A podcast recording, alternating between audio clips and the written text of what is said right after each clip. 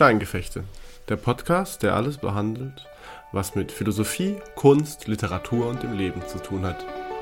Mit Nikita Sieverts und Robin Sluck.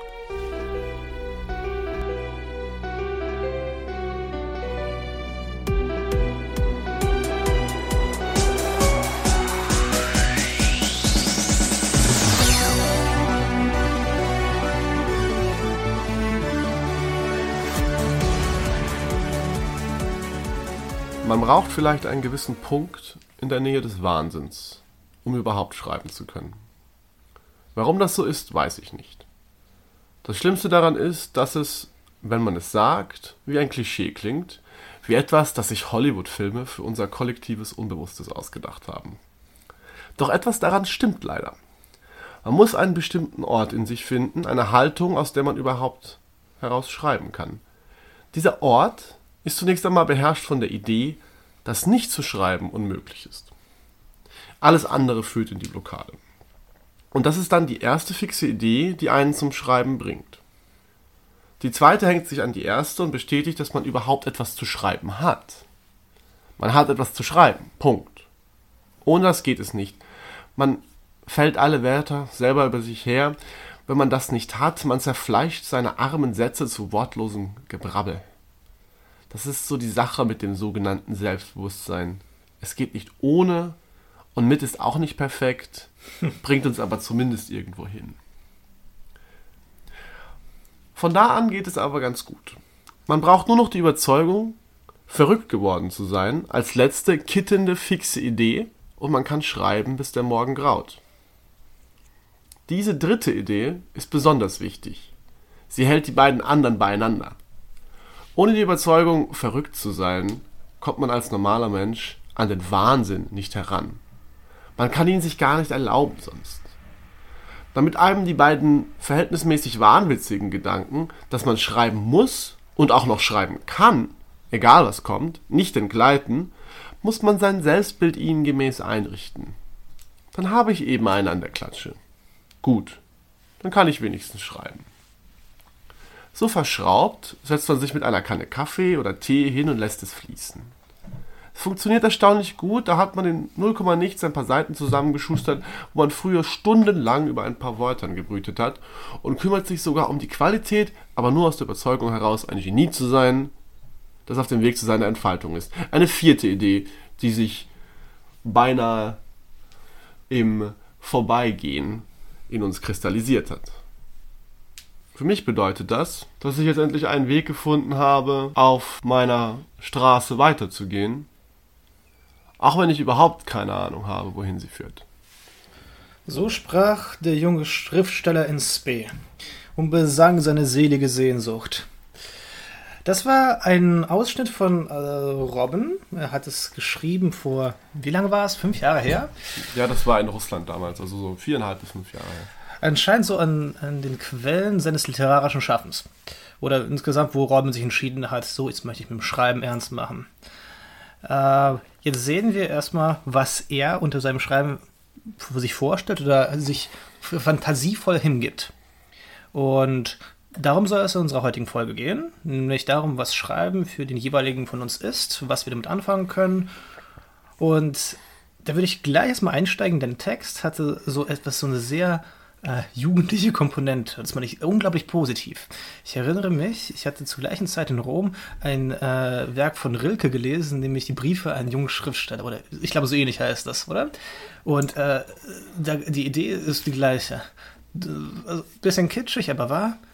Du wirst nur dann Schriftsteller, wenn du auch wirklich Schriftsteller sein möchtest. Das heißt, du brauchst einen Zwang in dir. Du musst es wollen. Du kannst dir gar nicht eine Welt vorstellen, in der du nicht schreibst.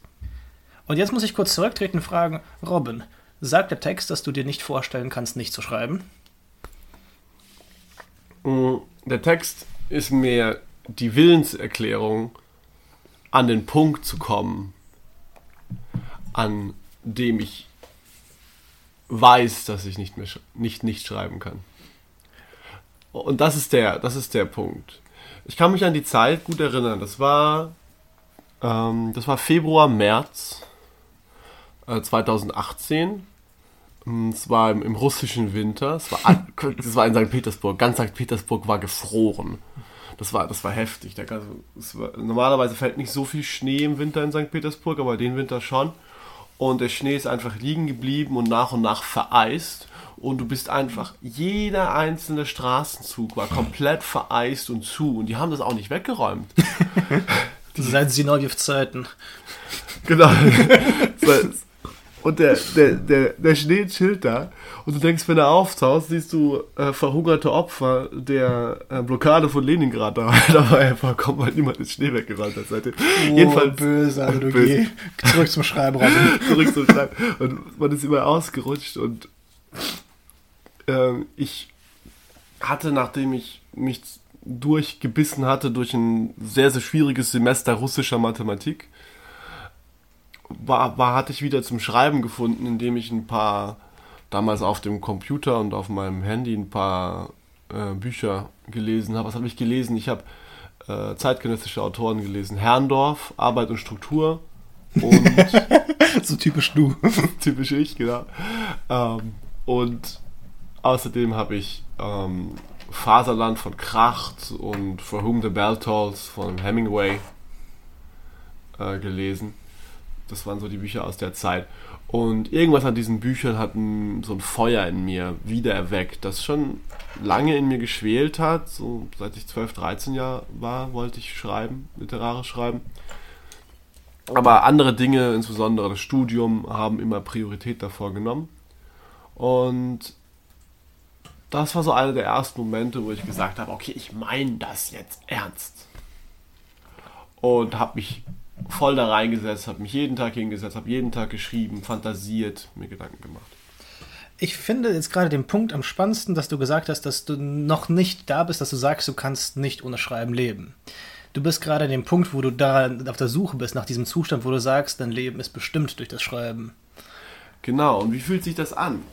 Und das ist ein bisschen dieses, dieses Punkt, dieses Ding von, wie sich das anfühlt. Ich habe so einen, so einen ersten Hauch davon gespürt in dieser Zeit. Das war so,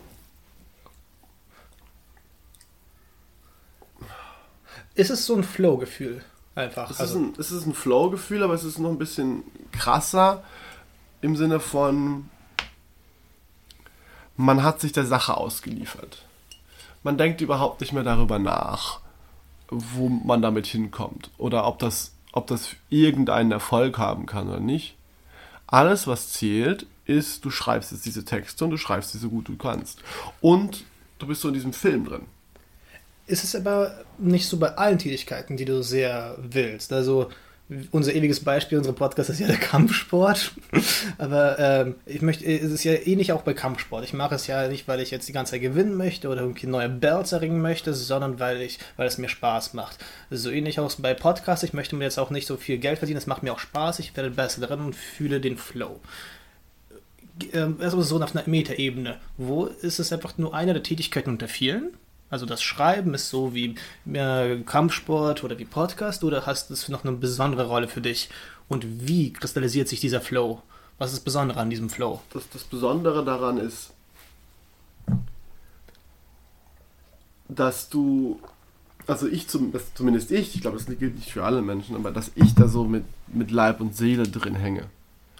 So in so einem, es ist so ein ganz besonderes Gefühl. Und es hat, hat etwas von Wahnsinn. Es ist so ein sehr wildes Gefühl von so dieses, dieses Gefühl von so, so eine Laune, die man manchmal hat an einem sonnigen Tag, wenn man mit guten Freunden unterwegs ist und einfach nur Scheiße redet den ganzen Tag.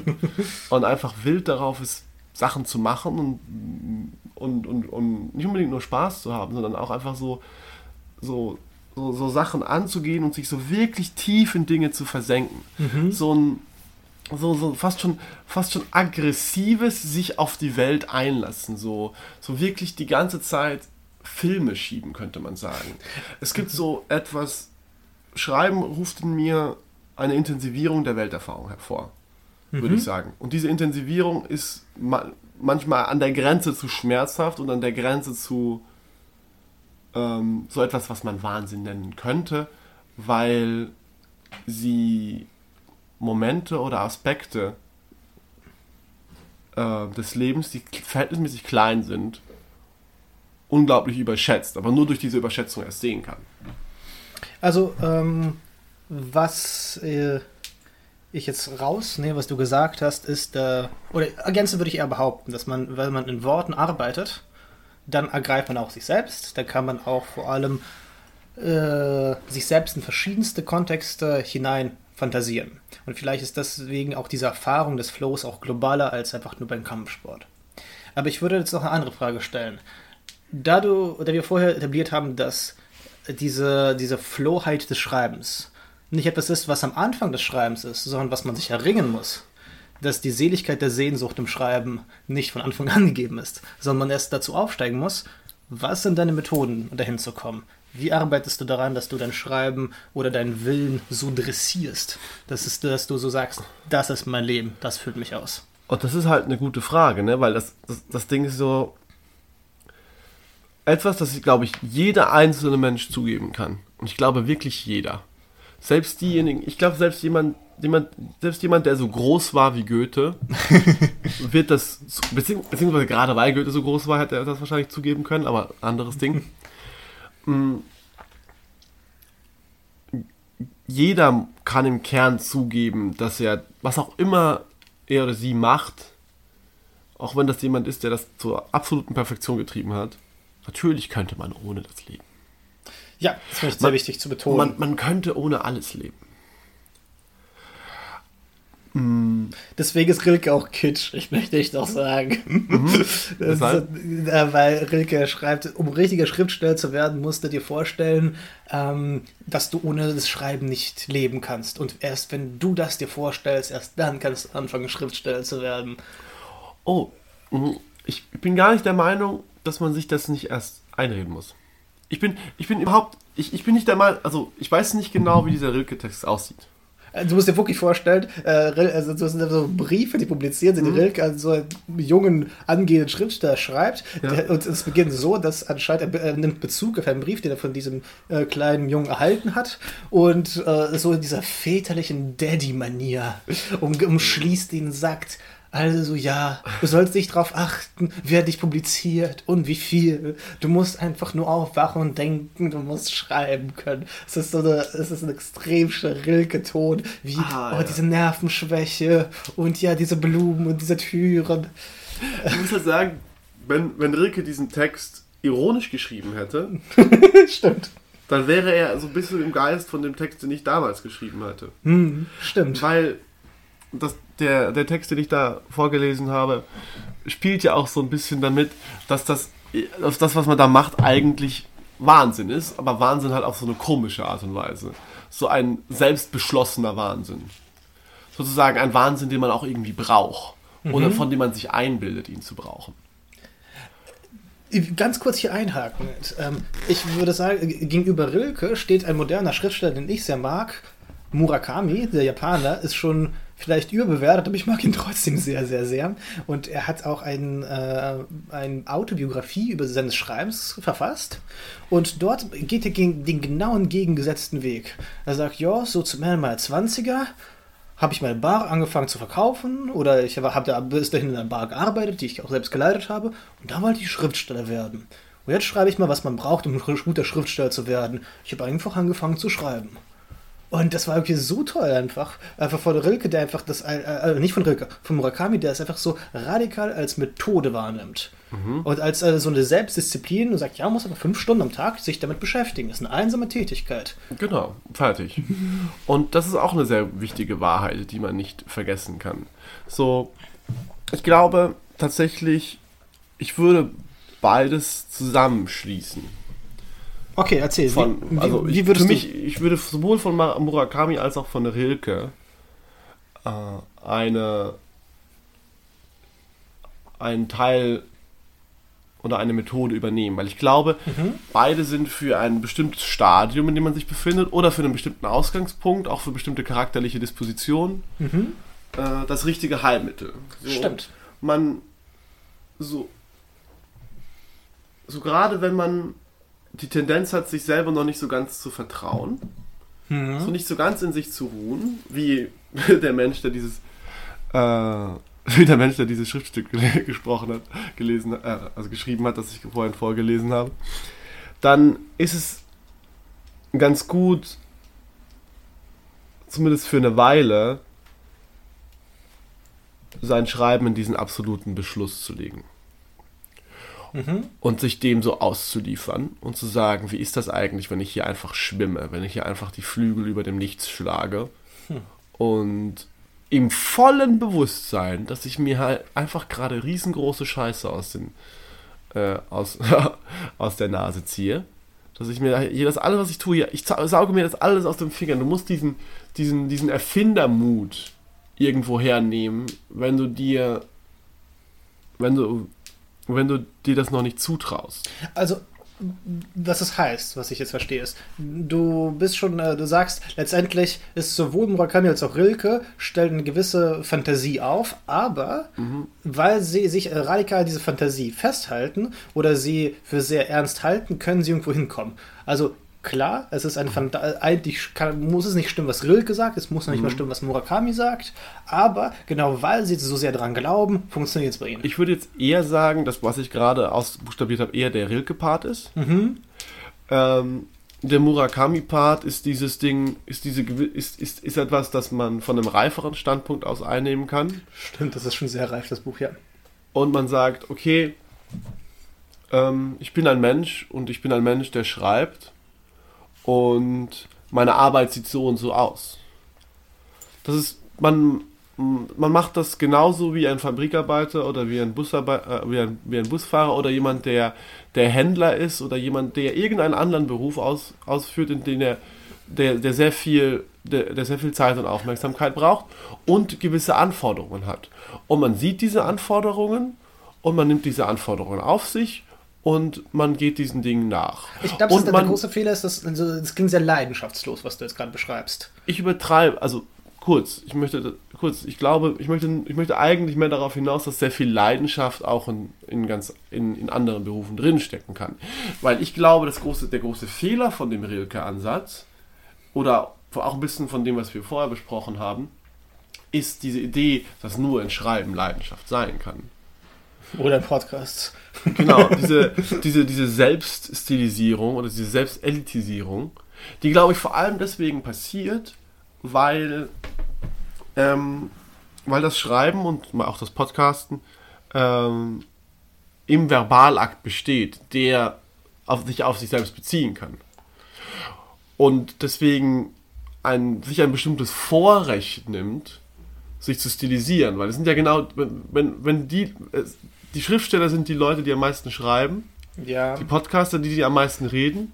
Also haben sie auch die, gerade die Plattform, am meisten ihre Tätigkeiten zu, äh, zu, zu vermarkten.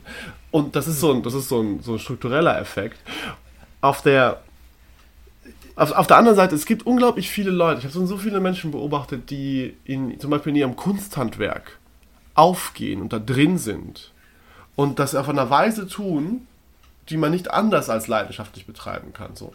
Ich kenne so einen Kunsthandwerker, der äh, vor allem in Kirchen Altäre restauriert, insbesondere Holzschnitzereien und so weiter macht. Und hat das sein Leben lang, hat er 14 Stunden am Tag nichts anderes gemacht.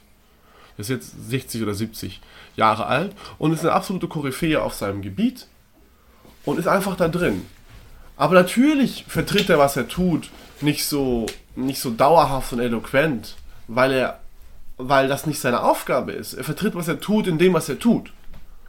Und deswegen gibt es da diesen Rückkopplungseffekt. Okay, ich habe jetzt gerade dich da genug sprechen lassen, weil ich eigentlich ziemlich dagegen bin, gegen diese Auffassung. Mhm. Oh, ähm, ich habe niemals gedacht, dass ich mich in diesem Podcast so, sowas outen würde, aber irgendwie steckt sehr viel Hegelianisches in mir drin. Oh! Holy moly. Das war der Pudelskern. ähm, also, ähm, oh, wir sind gerade ziemlich laut geworden. Okay. Ähm, also, was ich sagen würde ist, diese, äh, dieses Restaurieren und diese, diese 14 Stunden am Tag arbeiten an diesen Kunstwerken ist einfach der Bereich der Kunst.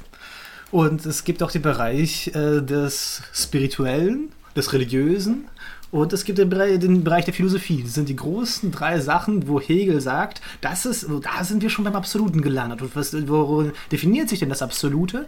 Dass es fähig ist, in diesem Tun, in diesem, sorry, dass, äh, dass ich fähig bin, in einem einzigen konkreten Tun, diesem Tun von Kunst, Schriftstellerei, äh, Philosophie, Musik, dass ich damit als Analogie oder schon in Schrift fähig bin, die ganze Welt zu thematisieren.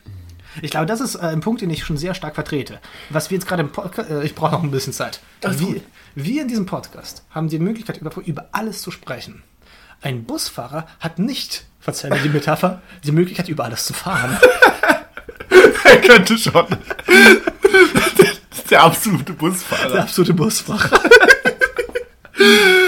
Ich wäre gerne ein absoluter Busfahrer. Ich fahre einfach immer alles drüber. Sehr gut. Ich äh, habe es niemals bezweifelt, dass du selbst aus der Busfahrerei eine philosophische Tätigkeit machen wirst. Was dein Punktbeweis? Mein Punkt ist eher, dass es gibt Tätigkeiten, wo wir als Menschen fähig sind, unser ganzes Leben existenziell reinzulegen. Und das passiert sowohl bei Leuten, die große Philosophie entwerfen, es passiert auch Leute, bei Leuten, die auch wirklich äh, schriftstellerisch aktiv werden. Also ein Buch zu schreiben ist schon eine sehr existenzielle Aufgabe, ein gutes Buch zu schreiben, wo man sagt, man legt etwas in Leib und Seele, Schweiß und Blut und Eisen rein. Und genauso ist es ja auch bei Kunstsachen. Deswegen meine ich, es ist schon ein wesensmäßiger Unterschied, ob ich etwas betreibe, was künstlerisch ist, zum Beispiel Musik, sogar Architektur oder ob es etwas Schriftstellerisches, was, mit, was verbal mit Worten funktioniert, die, mit denen du prinzipiell alles bezeichnen kannst. Mhm, also quasi, es geht darum, du musst halt ein Medium haben, wo in Anführungszeichen quasi alles drin sein kann. Vollständiger Ausdruck für eben möglich ist. Genau. Die, die Frage ist halt, das ist jetzt mal so von dem formalen Standpunkt, was, Ja. was ist diese vollständige Ausdrucksmöglichkeit? Weil das finde ich deswegen interessant, weil ich zum Beispiel zu den Künsten immer auch die Musik hinzurechnen würde.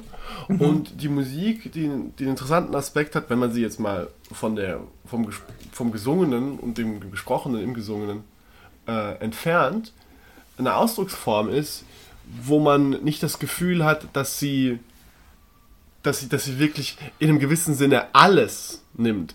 Und das ist, Puh, das ist, das ist ich- super ich- spannend. Das ist ein super spannendes Ich Thema, muss weil jetzt Wagner bringen, der genau das Gegenteil behauptet. dass die Musik alles sagt. Ja. Ich habe auch eine eigene Theorie davon, was die Musik sagt. Und ich würde auch sagen, dass sie in einem gewissen Sin- Sinne alles sagt. Ich würde sagen, die Musik, aber, aber halt auf so eine sehr spezifische Weise. Ja, das stimmt. Und, und diese, also mich, würde, mich würden halt diese, diese Differenzen zwischen den Medien interessieren in dem Fall. Also, weil für mich, kurz um das kurz klar zu machen, für, für mich ist Musik im Wesentlichen der Ausdruck jeder möglichen zeitlichen Bewegung und nicht nur einer Bewegung, sondern jeder möglichen zeitlichen äh, zeitlichen Überlagerung von Bewegungen in ja genau von, von Bewegungsformen letzten Endes die du die du die du in dem im Rhythmus und im Takt und in der Melodie gliederst und zueinander führst also es gibt bei Nietzsche diese wunderschöne Stelle wo er sagt ähm, dass der ähm, dass der Takt der Musik die eigentliche Geburtsstunde der Zeit für den Menschen ist Das kann sein. Äh, ich bin da. Ich glaube, ich bin. Ich, äh, mir ist es immer sehr schwer zu fallen, diese Medien zu differenzieren, wo, wo die einen so globalen Ausdruck ermöglichen. Also ich kann, ich verstehe schon, ich kann die Medien identifizieren, die diesen Ausdruck ermöglichen, aber mir fällt es sehr schwer zu sagen, worin sie sich unterscheiden, außer das Offensichtliche. Äh, Und das Offensichtliche wäre einfach, dass Musik auditiv funktioniert. Plastik visuell, Malerei ebenfalls visuell. Aber genau, plötzlich kannst du aber, du kannst aber theoretisch natürlich in, in Sprache insbesondere auch wieder Rhythmus reinbringen. So über das aktuelle Buch, das ich schreibe, denke ich sehr viel in Rhythmen. Ich denke sehr viel in, weil das insbesondere ein, ein Fragmentenroman ist, und denke ich sehr viel darin, wie die einzelnen Rhythmen äh, sich aufeinander, ein, äh, aufeinander einstimmen, wie auch die verschiedenen Farben, in denen das jeweils schild, schildert, wenn es ein sehr dunkler Text ist oder wenn es ein sehr lichter Text ist oder wenn es, wenn es ein Text ist, der eine sehr, der einen Spannungsbogen hat, während ein anderer Text mehr sowas, etwas ist wie so ein langsames Entfalten von, von einem Panorama. Wie diese einzelnen Gestalten wie die sich überlagern und wie die aufeinander folgen und wie die zusammenpassen. Und ich, äh, an dieser Stelle möchte ich meinen zweiten Hegel-Einschub tätigen. Perfekt. nämlich, dass du jetzt gerade eine Metapher für das Schreiben benutzt, nämlich die Metapher des Rhythmus. Mhm. Ich behaupte, es gibt nicht einen wirklichen Takt in allen Büchern. Es gibt schon wiederkehrende Motive, aber Mhm. Takt ist äh, in Bezug auf Schriftstellerei eine Metapher. Genau, das ist eine Möglichkeit. Das ist eine Möglichkeit, so zu schreiben. Du musst nicht im Takt schreiben. Und im, stricto, sen, in stricto sensu kannst du auch gar nicht so im Takt schreiben, wie du Musiktakte hast. Ähm, was es eher bedeutet, ist, dass das Schreiben und alles, was in Worten funktioniert, noch eine Abstraktionsstufe über der Kunst und über der Musik ist, weil du dort nicht einfach nur äh, sinnlich die Totalität der Welt darstellst, sondern dir auch vor einem geistigen Auge imaginierst. Es tut mir leid, ich habe niemals gedacht, ist gerade so mies in den Hegel rein. Das gefällt mir richtig cool, weil ich, ich, liebe, ich liebe Hegel, weil, weil Hegel einfach so eine Form von natürlicher Vollständigkeit in die Dinge reinbringt, die ich einfach vollkommen finde. Also ich möchte natürlich sagen, dass ich jetzt gerade so mein Coming Out habe. Ich, habe, ich dachte und denke es immer noch, dass ich Hegel eigentlich nicht mag. Ich möchte kurz sagen, dass ich Hegel nicht mag, aber... ähm, aber ich glaube, das ist jetzt gerade der große Punkt an, an, der Schriftstellerei ähm, und an der Ästhetik insgesamt, dass sie so einen Raum entwirft, äh, in dem du ganze Welten neu denken kannst Genau, in dem alles sein kann.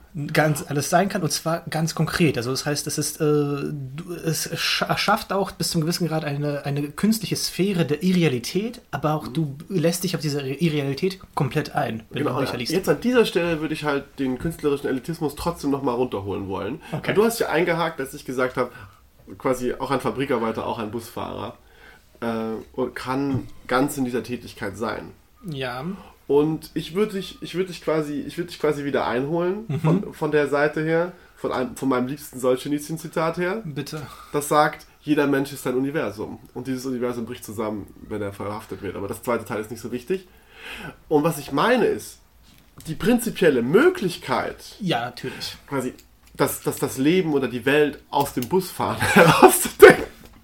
Sorry, das klingt natürlich sehr lustig, aber was ich damit meine, dass die prinzipielle Möglichkeit, den quasi die, diesen Geist, der ja in dieser Tätigkeit steckt, vollständig zu leben und ihn vollständig zu spüren, ist in jeder, ist in jeder möglichen Tätigkeit, die ein Mensch durchführt, gegeben. Das ist vielleicht auch dieser, dieser Aspekt der dieser, dieser Zen-Kunst bei den Japanern, Ja. wo es darum geht, sehr bewusst sehr einfache Tätigkeiten durchzuführen. Und deswegen, deswegen vielleicht ist es auch der Grund, warum Murakami da so einen gelasseneren Ja, Zugang hat, Stimmt, der für uns westliche, wo wir, die wir gerade so, gerade so im, Hegelianischen Ja, gerne denken ja, oder ja. mit so etwas, also nicht unbedingt im Hegelianischen, aber gerade mit diesen Wertigkeiten, ja, du hast recht. mit diesen Vollständigkeiten. Aber hier mich. Kurz, Ja, okay, hm, mach zu Ende. ähm, dieses, dieser, As dieser wesentliche Aspekt von ich, ich tue eine Sache und ich lasse mich ganz auf diese Sache ein und auf die Natur dieser Sache einlassen. Das ist das, was Murakami sagt. Okay, das Schreiben erfordert, dass ich mich vier bis fünf Stunden am Tag hinsetze Sport treibe. also genau, Sport, Sporttreiben schreibe, dass ich irgendwo genug Bewegung und genug Lebendigkeit in meinem Körper und meinem System habe, dass da auch was produziert werden kann und dass ich mich wirklich intensiv mit dem Stoff, mit dem, was ich darstellen möchte, mit dem, mit dem, was ich da erschaffen möchte, beschäftige. Und das ist eine Sache, die nicht, wo nicht alles drin liegen muss, aber wo sehr viel drin liegt im Sinne von, ich muss mich wirklich in diese Stimmung bringen. Ich muss wirklich mit beständiger, dauernder Aufmerksamkeit, ich muss jeden Tag diese vier bis fünf Stunden aufgeben, damit das wirklich real wird. Und für jemanden, der noch nie so viel Disziplin hatte, was mein junges Selbst auf jeden Fall war, was ich vielleicht heute auch immer noch bin, äh, fühlt sich das an wie eine wahnsinnige Tätigkeit. Und dann redet man sich halt den rilkischen Wahnsinn. Ähm, ich möchte auch gar nicht bezweifeln, dass man diese poetischen Momente des Daseins auch in jeder Tätigkeit seines Lebens wiederfinden kann. Ich glaube nur, dass diese Poesie des Seins, dieser Romantismus, diese Romantik äh, des, des Alltäglichen, diese äh, geschieht nicht aufgrund meiner jetzigen Tätigkeit, sondern dass ich in dieser Tätigkeit auf mein gesamtes Dasein reflektiere. Also das heißt, ich fahre meinen Bus, ich fege ein Kloster und da und, und ich bin ganz in dieser Tätigkeit. Ich bin ganz verbunden. Ich bin, kein, ich bin ganz auf MDMA. ähm, und das ist, glaube ich, noch, insofern würde ich schon auf diesem Unterschied beharren, dass da äh, bei künstlerischen äh, Werken geht es in erster Linie darum, dass du auch ein Werk hast, dass du, also es ist eine Werkmetaphysik. Du hast ein Ding geschaffen, dass du das, so ein Spiegel der gesamten Welt versucht zu sein oder einer Welt. Und man könnte auch versuchen zu argumentieren, so, äh, auch sehr romantischer, also ich meine jetzt auch im Romantik im Sinne von äh, eine, eine Theorie Deutschlands am Anfang des 19. Jahrhunderts. Ich denke an so Leute wie Novalis vor allem, dass du in einzelner Tätigkeit, in einer einzigen Monade das ganze Universum gespiegelt siehst. Und das ist mir aber zu abstrakt. Das ist mir zu unsinnlich und unsittlich. Und man könnte mir auch zum Beispiel vorwerfen, oder das war so ein Gedanke, den ich so als verstecktes Gegenargument gegen meine Position von, man kann es eigentlich von jeder Perspektive her sehen, hm, einwenden, dass das nur funktioniert, weil ich den Schriftsteller-Hintergrund habe. Stimmt. Ja. Man könnte sagen, weil mir ist oft aufgefallen, wenn ich wenn ich in einem Beruf drin war, zum Beispiel wenn ich wenn ich gekellnert habe oder Schlosser. oder oder als oder als Schlosser oder als äh, Bauarbeiter gearbeitet habe, all diese kleinen studentischen Nebenjobs, die man eben so macht, wenn man mhm. ja. Oder auch als ich beim Fraunhofer gearbeitet habe, bei all diesen Dingen habe ich jeweils sehr intensiv den Geist dieser jeweiligen Tätigkeit gespürt und habe das dann den anderen Leuten um mich herum kommuniziert. und sie haben mich sehr verständnislos angeschaut die meiste Zeit. Hm. Sie haben mich meistens sehr angeschaut, so und ja und weiter. So, wir machen halt unser Ding hier. Und ich war so, ja, aber ist das nicht voll abgefahren, wie das so ist, dieses Ding, was wir hier machen? Und sie waren so, ja, nee, wir machen halt unser Ding. So. Und, und jetzt ja. können wir auch so eine Brücke schlagen zu dem Anfang des Themas. Was machst du, Robin, damit du diese poetische Phase im Schreiben erreichst? Damit du diesen Flow, diesen spezifischen schriftstellerischen Flow erreichst? Ich würde erstmal sagen, sie geht sehr, sehr oft verloren. Hm. So, ich würde sagen, die meiste Zeit beschäftige ich mich mit der Tatsache, dass dies mal wieder verloren ist. Stimmt, kann ich sehr gut so, verstehen. So, es gibt sehr, sehr viele Schriftsteller, die sich die meiste Zeit darüber beklagen, dass sie gerade nicht schreiben können. Oh ja. So der junge Peter Handke muss ganz schlimm gewesen sein. Der hat die ganze Zeit, äh, hat die ganze Zeit grantig mit seiner Familie, wenn es mit dem Schreiben mal wieder nicht funktioniert hat. Also so, also, also mhm. noch so Jugendlicher war, so zwischen 18 oder so, so, so vor 18. Und ich habe die ganze Zeit versucht zu schreiben, hat sich hingekriegt und hat immer beim Essen geschmollt und mit seiner Schwester nicht reden wollen. Und so weiter und so fort. Kann ich mir gut vorstellen. Aggression auslassen. hm. ähm, und wie findest du es wieder? diese, diesen goethischen Ausdruck finde ich schon sehr gut dafür, diese selige Sehnsucht. Mhm. Ähm, wie findest du, was, was machst du dafür? Was ich dafür mache? Und zum Beispiel, ich hatte jetzt in den letzten Tagen mal wieder so eine Phase, wo es erstmal gar nicht ging. Wo mhm. es so wirklich, das ist auch ein ganz eigentümliches Gefühl, so, du, du schreibst etwas und es ist einfach nur Dreck. Es zerfällt, es ist nicht mal Dreck, weißt du? Weil, wenn du gut schreibst, dann ist es schön, Dreck anzuschauen. ja. so, das gibt es zum Beispiel, ähm, das gibt es zum Beispiel bei, bei Will Beck, an den Stellen, wo er als Autor groß ist, ist es halt so, äh, dass er ekelhaftes und unangenehmes und mieses oder, oder auch sehr existenziell einfach leeres so mhm. verklärend darstellt.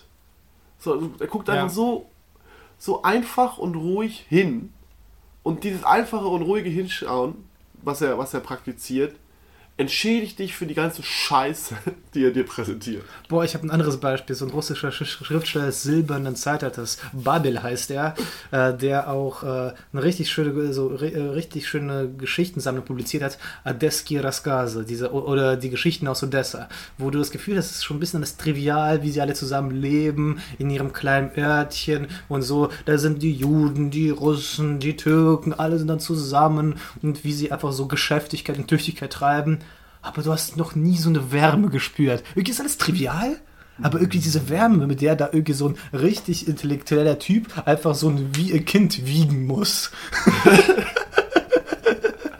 Süß.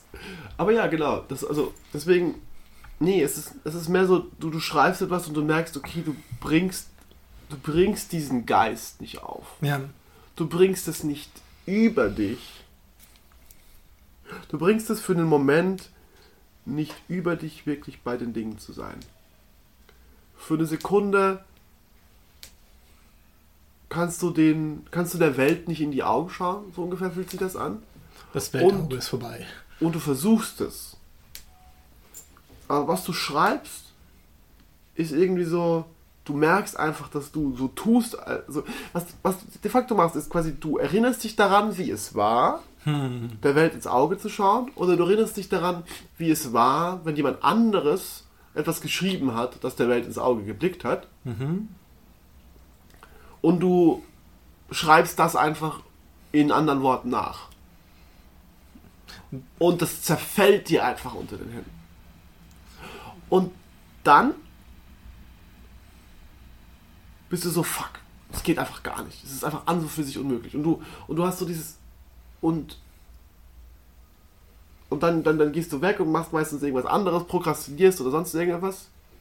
Und du ärgerst dich immer und immer, immer mehr. Insbesondere, weil du viel von deiner Identität ans Schreiben geknüpft hast und denkst dir so, fuck, ich kann es einfach gar nicht. Ich bin einfach überhaupt nicht da. Und dann gibt es diesen Moment, wo du hinschaust. Oder wo du merkst, oder wo du merkst, okay, was ich gemacht habe, ich hatte einfach nicht die Eier wirklich hinzuschauen. Ich hatte nicht die Eier wirklich aufzumachen. Ich habe aufmachen im Sinne von, ich hatte nicht die, die Kraft, einfach mich hinzusetzen und mich der Sache, der Tatsache, dass ich hier schreiben will, auszusetzen. Ich hatte nicht die Kraft zu sagen, ja, das ist, was ich mache und ich akzeptiere, dass es das ist, was ich mache. Und ich schaue so gut hin wie möglich. Okay, du hast aber sehr gut diesen Moment beschrieben, in dem du das hast. Ich glaube, dieser Moment ist einfach äh, Respekt, dass du es gerade versucht hast. Äh, mir würde, mir fällt sowas immer sehr schwer zu beschreiben. Die Frage ist einfach eher für mich, wie erreichst du das? Praktizierst du bestimmte Formen vom Alltag? Oder hast du bestimmte Rituale, mit denen du es evozierst? Hast du bestimmte äh, äh, Techniken, das hier sich hineinversetzen, versenken in das Weltauge? Ich Oder- habe die Theorie, dass Rituale nicht funktionieren oder zumindest für mich nicht. Spannend. Warum? Weil ähm, ich bei Ritualen sofort, ich weiß nicht, ich rieche einfach sofort den Selbstbetrug darin. Wirklich, okay. Willst du ein bisschen ausführen? Also, ich finde es sehr kontraintuitiv, um ehrlich zu sein. Hm, Ich spüre, wenn ich ein Ritual durchführe, dann spüre ich sofort, also sofort diesen, diesen Gedanken von, okay, wenn du das jetzt immer machst, dann ist das irgendwie so eine Art Zwang, so eine Art zwanghafte Bedingung dafür, dass du schreiben kannst. Oder es ist so, dieses, das Ritual ist quasi so eine Art von Beschwörung von irgendeinem Geist, aber du beschwörst diesen Geist, weil du den Geist immer so beschwört hast. Aber was, wenn das, also, was, wenn der, wenn der, wenn der Geist schon lange aus diesem Ritual entwichen ist? Wenn es, wenn es diese leere Gabe der Hostie ist, die für den Ungläubigen schon nichts mehr bedeutet. Also im Sinne von, also was ja auch das große Problem mit den meisten Religionen und Traditionen ist, dass sie irgendwann so den, dass sie, dass sie irgendwann nur noch leere Worte, nur noch Ablasshandel sind, die gar nicht mehr die gar nicht mehr den, den, den Kern des Glaubens oder die, die, die zum Beispiel die Kernprinzipien des christlichen Glaubens für sich selber vermitteln können. Sie können sie nur noch aussprechen als leere Worte, aber sie können sie nicht mehr leben. Und ich glaube, es ist viel wichtiger, ähm, das auf einen Nullpunkt zurückzuziehen und zu sagen, was auch immer es gerade ist, das dich beschäftigt, oder was auch immer es gerade ist, das dich blockiert, was auch immer, der Stein, der dir gerade im Weg steht, was auch immer es ist, es gibt kein Ritual, mit dem du ihm ausweichen kannst, sondern du musst ihn anschauen und klarkommen.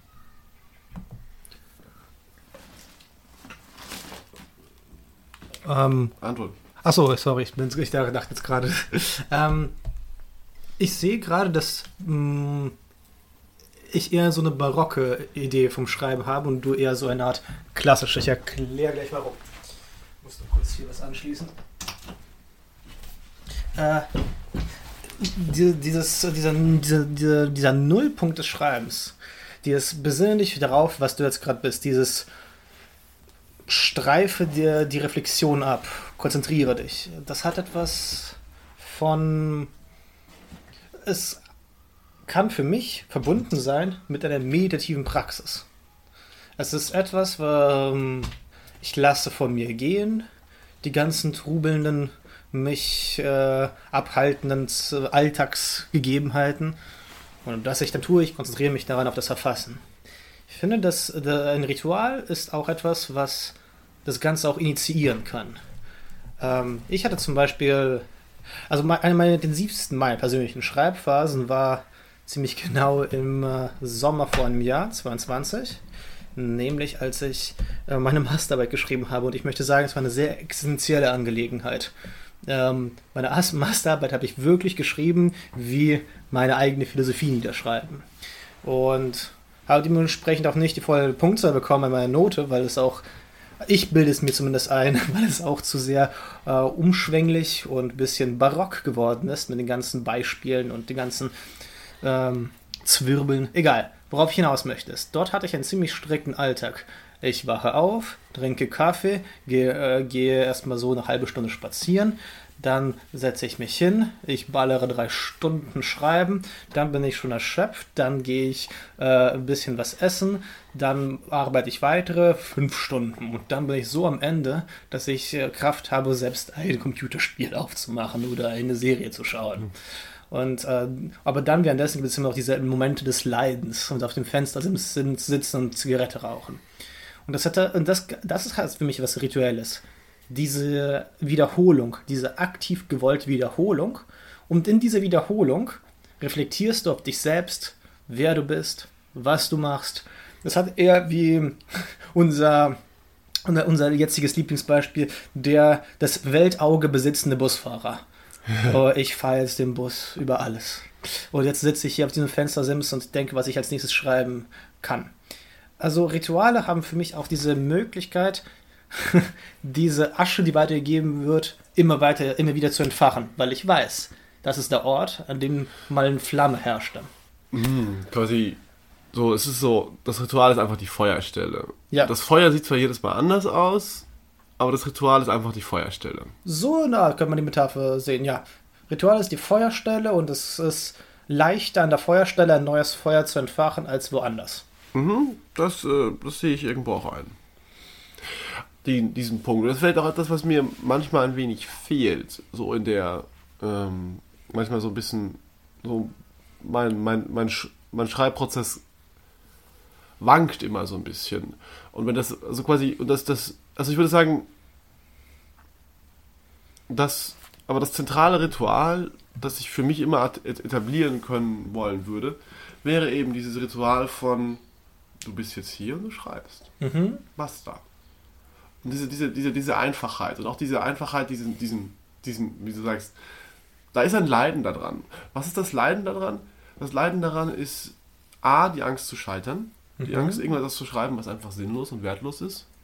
Oder, oder selbst wenn es etwas Wertvolles ist, es in die Welt hinauszubringen und keiner interessiert sich dafür. Und mhm.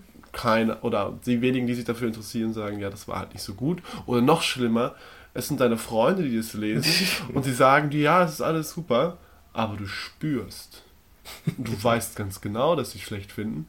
Und sie haben sich auch noch als Freunde für dich ein bisschen entwertet, weil sie dir nicht mal die Wahrheit sagen konnten. Arschlöcher.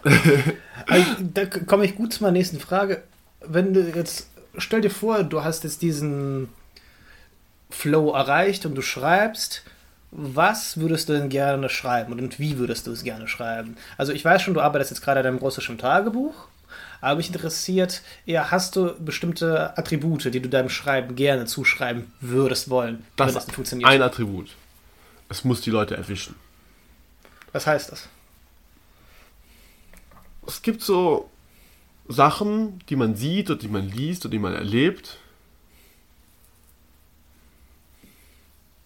da ist man so, man guckt sich das an und ist so, fuck, was war das denn? So im Sinne von so, wow, holy crap. Das war einfach gerade viel zu stark. Hm. So, ich will, ich will so Sachen darstellen und kondensieren, die einfach ein bisschen zu stark sind. wo einfach ein bisschen zu viel, so, zu viel, wo einfach ein bisschen zu viel, zu viel Energie drin ist in einem gewissen Sinne. Und was ich damit meine ist, so, so sehr leuchtende, klare Beispiele. Äh, in unserem ersten Podcast haben wir äh, den, die, die letzten Seiten von Schuld und Sühne durchgesprochen. Mhm. Und das ist ein Beispiel dafür, wie man nach all dem abgefahrenen Bullshit, der in Schuld und Sühne passiert ist, so eine Art Erlösung und Dankbarkeit und Auflösung zeigen kann, die, die, die einfach wie so ein Bruch von so einem Damm ist, die so, die so, die in so einem gewissen Sinne, obwohl es einfach nur zwei Menschen sind, die irgendwo, die sich irgendwo in der sibirischen Taiga die Augen aus dem Leib heulen. Ähm, das bricht einfach alles dort raus an dieser Stelle. Und diese, dieses, diese intensiven Stellen, auch so, quasi jetzt im russischen Tagebuch geht es viel um intensives Auseinandersetzen mit den verschiedenen Formen von Leid, denen diese Menschheit ausgesetzt worden ist. Ähm, das ist ähm, das ist das Ziel. Bulgakov hat eine richtig interessante Metapher. Man muss so schreiben, dass die Legierungen in den Szenen schmelzen. genau, genau, genau. Und äh, meine zweite Referenz wäre ähm, äh, etwas allgemeiner. Ich, äh, Didier Ribon schreibt, wir haben alle so eine geheime Bibliothek, die wir mit uns mittragen. So mhm. Sachen, die uns helfen, mit der Welt klarzukommen, sie zu konzeptualisieren, aber auch sie intensiv zu erleben. Ich habe so ein persönliches Beispiel. Ich hatte vor einer Woche ungefähr habe ich meine private Bibliothek mit meiner Freundin so ein bisschen durchstöbert und ist einfach passiert. Und dann fiel mir ein Buch auf, das ich als kleiner Junge, so sieben, acht Jahre selbst gelesen habe, von Ulf Stark. so ein, ich glaube, so ein Norweger. Irgendwas Skandinavisches auf jeden Fall. Und äh, ich weiß, dass es mich so sehr berührt hat. Ich erinnere mich noch an diese Stellen. Es gibt da zum Beispiel so eine Stelle, wo die Protagonistin ähm, in der Kälte jemand anderen herausfordert zum Wettschwimmen. Und diese Beschreibung, wie sie in dieses eiskalte Wasser hineinsteigt, die habe ich bis jetzt noch da. Sie beschreibt es so, als würden tausend Nadeln in deine, äh, in deine Beine sich eindrängen. Und du spürst sie dann nicht mehr, du spürst nur die Nadeln, die sich berühren. Und ich weiß nicht, diese Stelle, ich, äh, jedes Mal, wenn ich ins eiskalte Wasser tauche, denke ich dann ungewollt daran zurück oder vielleicht nicht sehr bewusst, aber ich spüre, ich habe dieses Bild vor Augen von Nadeln. Und uh. wenn ich jetzt mich so ganz bewusst dahin zurückversetze, dann denke ich immer an dieses kleine Mädchen Simona, das da sich in das Wasser eintaucht. Das sind diese Kondensationspunkte von Leben, mhm. um die es mir geht, letztlich beim, beim Schreiben. Und auch so ein bisschen, ich finde es auch schön mit der geheimen Bibliothek. Hm oder so, so eine geheime Bibliothek, durch die man die Welt erlebt. Das ist vielleicht auch etwas, was wir auf die Dauer auf ein bisschen andere Weise auch mit diesem Podcast aufbauen können. Mhm.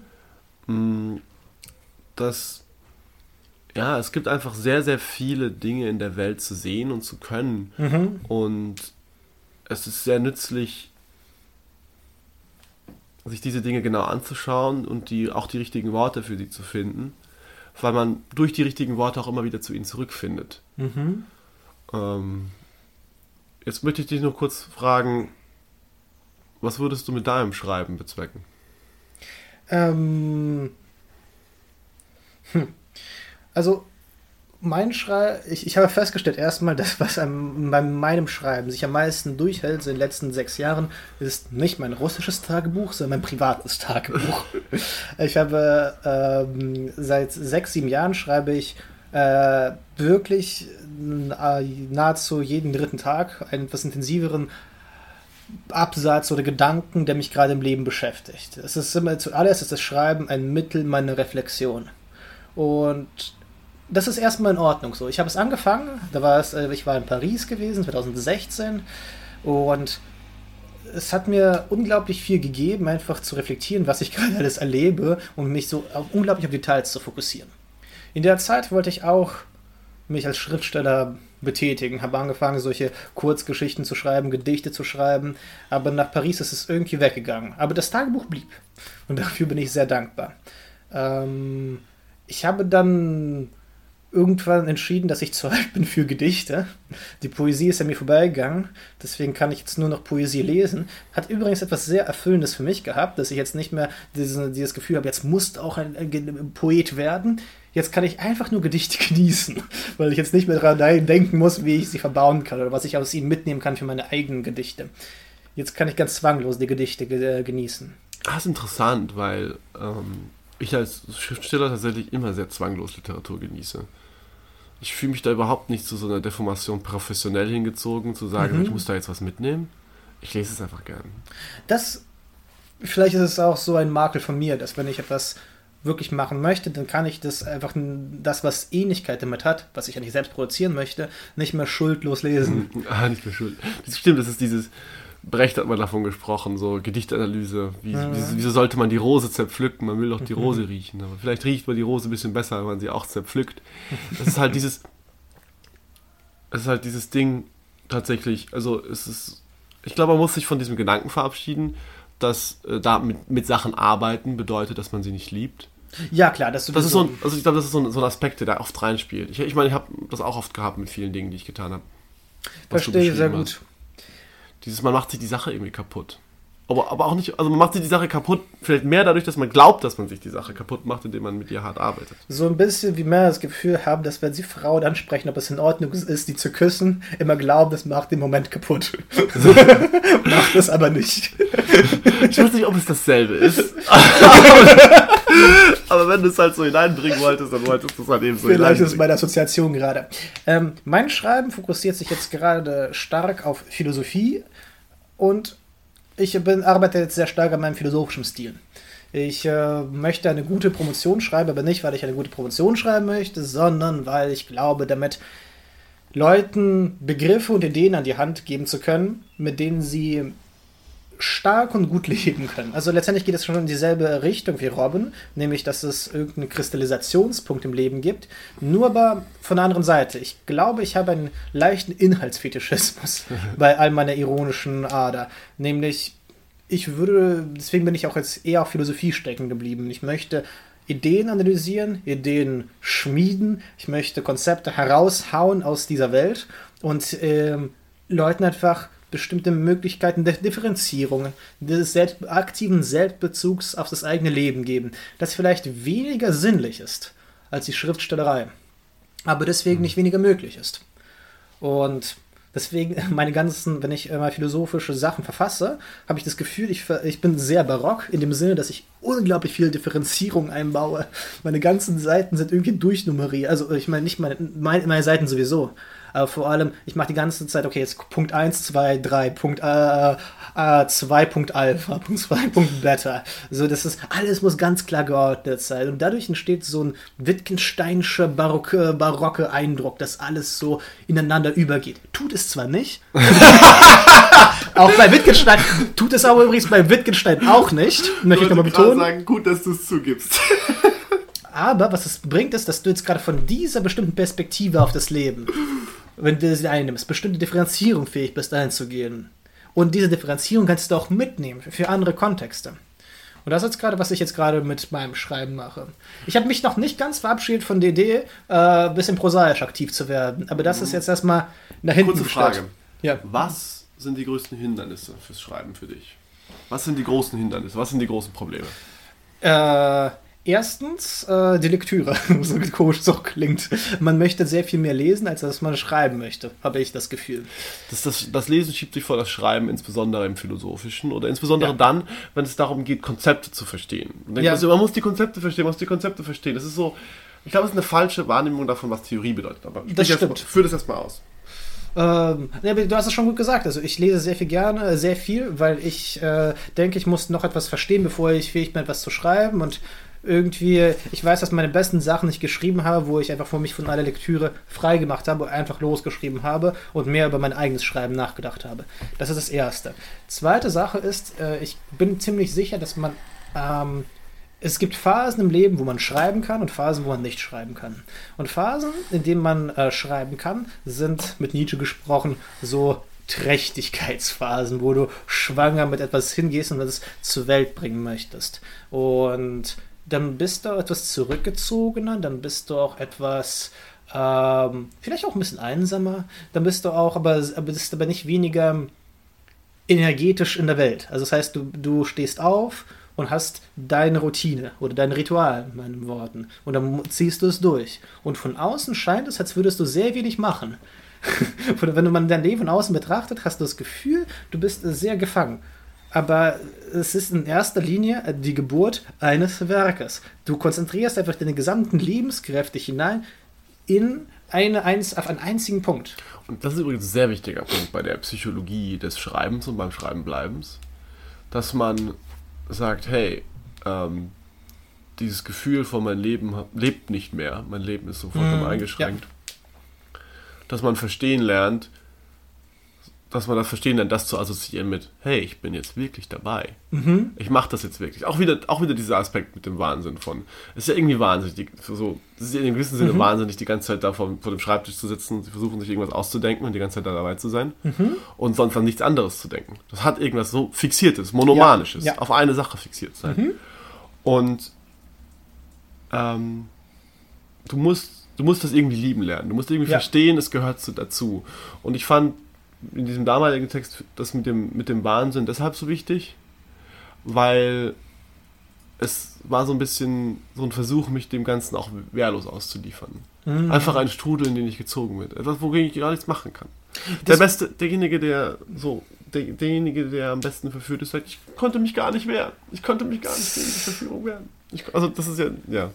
Ich wollte einfach einhaken, dass dieses, äh, äh, diese explosiven Schreibmomente hatte ich unglaublich viele in, in Paris. Ich hatte damals sehr diese surrealistische Methode des, der Écriture-Automatik praktiziert. Kamen sehr spannende Sachen dabei raus. Ich glaube, meine besten Sachen, die ich bis jetzt geschrieben habe, waren einfach in Paris.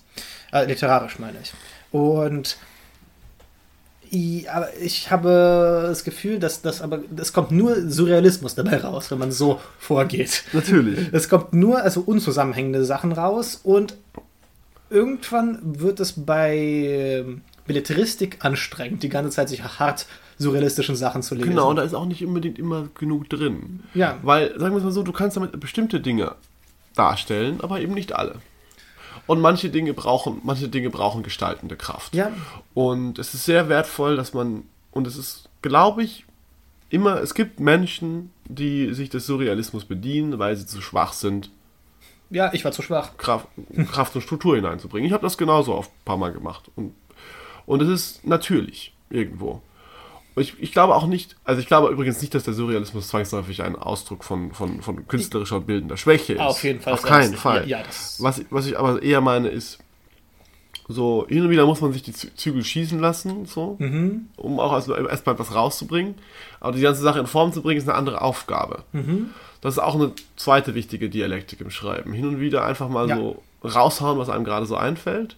Und dann das, was, was man, das, das Stück, das man da produziert hat, irgendwie bisschen abschleifen und ja. ins Gesamtmosaik einfügen. Ja.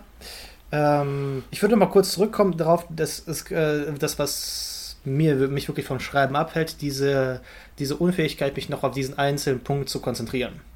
Äh, ich glaube, ich bin auf dem guten Weg dahin, aber ähm, die letzten Jahre war es einfach sehr turbulent. Ich wollte mal ganz, ganz viele Sachen auf einmal machen. Und jetzt gerade bin ich dabei, sehr stark zu reduzieren äh, und zu fokussieren. Also Kampfsport, Promotion, Podcast, das sind schon erstmal äh, die, für die nächste Zeit sind schon meine großen Sachen, die ich auch machen möchte. Und in erster Linie bin ich jetzt gerade dabei, meine, mein Lektürepensum abzuschließen. Jetzt muss ich noch vier Bücher zu Ende exzipieren und dann habe ich das Gefühl, ich kann mich wirklich ans Schreiben setzen. Und ich weiß, es ist ein trügerisches Gefühl, aber ich habe mir jetzt wirklich auch diese Deadline gesetzt. Diese vier Bücher und dann setzt du dich hin und arbeitest an den Schreiben. Und das tut sehr, sehr gut. Ich habe das Gefühl, dass dadurch etwas entstehen kann. Na gut, wir wollen es hoffen. Wir sind gespannt und wünschen einen schönen Abend. ciao, ciao.